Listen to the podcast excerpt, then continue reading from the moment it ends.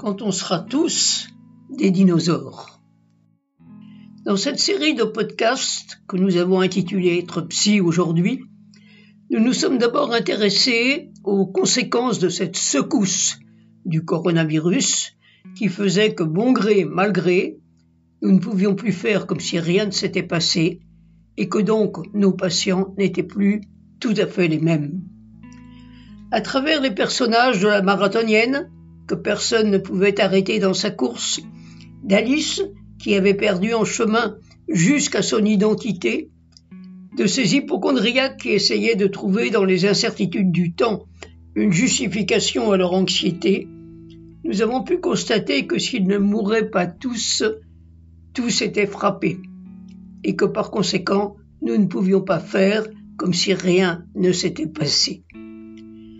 Dans cette seconde partie que nous abordons maintenant, nous allons leur rendre la parole pour leur permettre d'aborder les questions qu'ils n'avaient pas nécessairement formulées, mais dont ils attendaient de nous que nous les aidions à trouver une réassurance. La première question que j'ai intitulée Quand on sera tous des dinosaures m'est revenue sans prévenir, alors que j'observais simplement une file de pingouins au bec bleu devant la pharmacie du quartier attendant leur tour de se faire dépister. J'entendais à nouveau cette voix enfantine.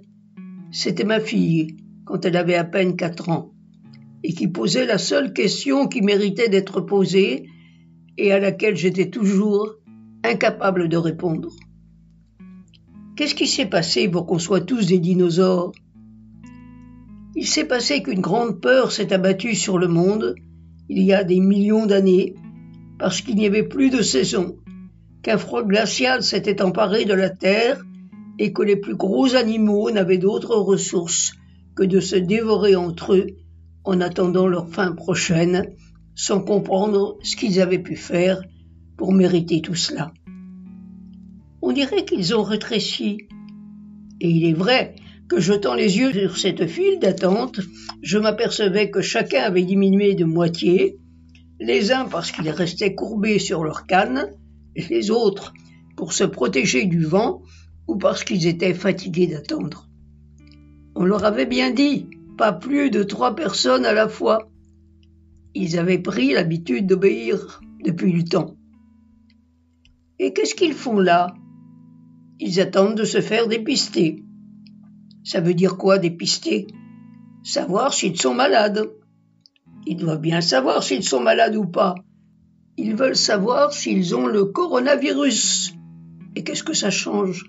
Ça fait plus peur. Alors, qu'est-ce qu'ils feront si on leur dit qu'ils sont malades? Ils se feront vacciner. Mais ce sera trop tard. Non, parce qu'il y a plusieurs virus.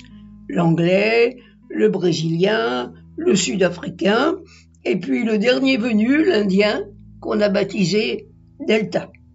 Peut-être parce qu'on ne voulait pas blesser un peuple qui avait déjà assez de misère comme cela. À chacun son virus en quelque sorte, à condition qu'il y en ait pour tout le monde. C'est pourquoi ils sont si pressés. Mais Natacha a cessé de m'écouter. Sur la grande place, sous les auvents des restaurants fermés, se bouscule une foule de jeunes, reconnaissables à ce qu'ils ont tous un verre à la main, de bière ou de vin chaud, et que surtout ils ont laissé tomber leur masque. Et ceux-là, ils n'ont pas peur? Non, ou du moins ils veulent montrer qu'ils n'ont pas peur. Du virus ou de la police? Des deux sans doute. C'est pour cela qu'ils paraissent plus grands, et aussi parce qu'ils sont plus jeunes. Tu crois qu'ils vont redevenir des dinosaures? Je n'espère pas. On dirait pourtant qu'ils se redressent déjà sur leurs pattes. Qu'avons-nous voulu dire à travers cette histoire de dinosaures et ce qui pourrait apparaître comme un conflit de générations? On pourrait y croire au premier abord. La queue devant les pharmacies, d'un côté avec leur troupeau d'attente tranquille, et sur la place, à quelques dizaines de mètres de là, ce rassemblement de garçons et de filles tout aussi calmes, si ce n'est qu'ils arborent un visage sans masque et se moquent du couvre-feu. Dans les familles, on se déchire.